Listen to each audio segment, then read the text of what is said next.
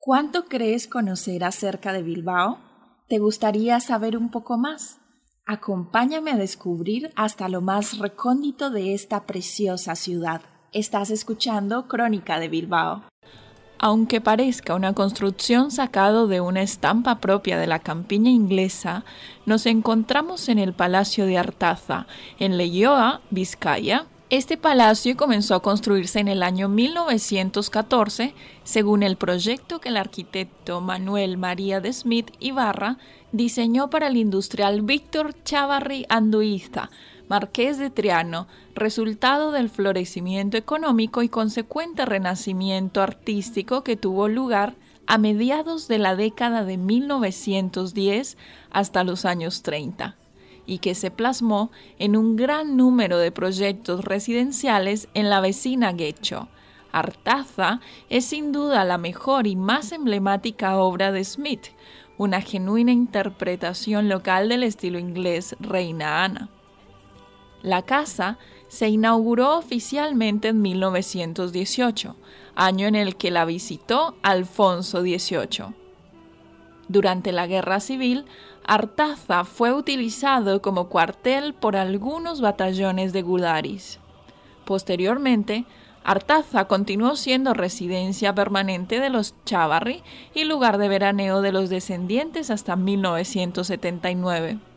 Durante muchos años recibió visitas de las personalidades más importantes de la sociedad y la política de la época que dejaron estampadas sus firmas en el libro del palacio.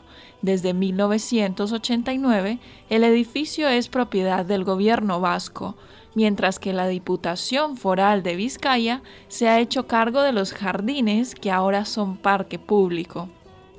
Otro lugar destacado y ubicado en la Plaza Moyúa de Bilbao, antigua plaza elíptica, con fachadas a la Gran Vía y a la calle Ercilla, a la izquierda, el edificio de oficinas La Aurora.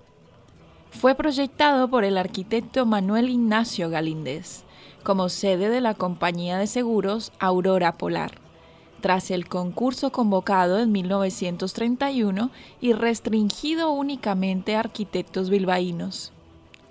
El arquitecto desarrolló varias propuestas que buscaban la solución idónea para el cuerpo de remate superior el proyecto definitivo de 1934 estaba destinado a uso mixto, incluyendo también viviendas.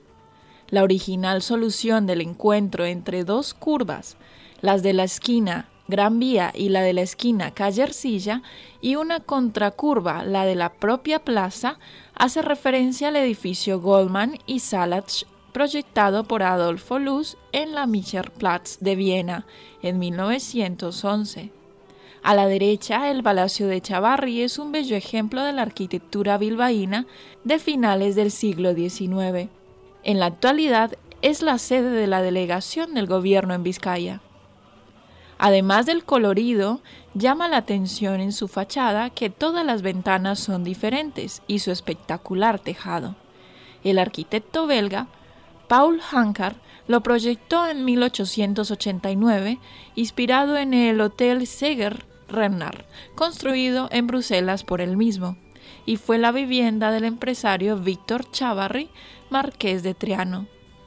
Este empresario estudió en Lieja y quiso que su casa recordase el estilo del Renacimiento flamenco.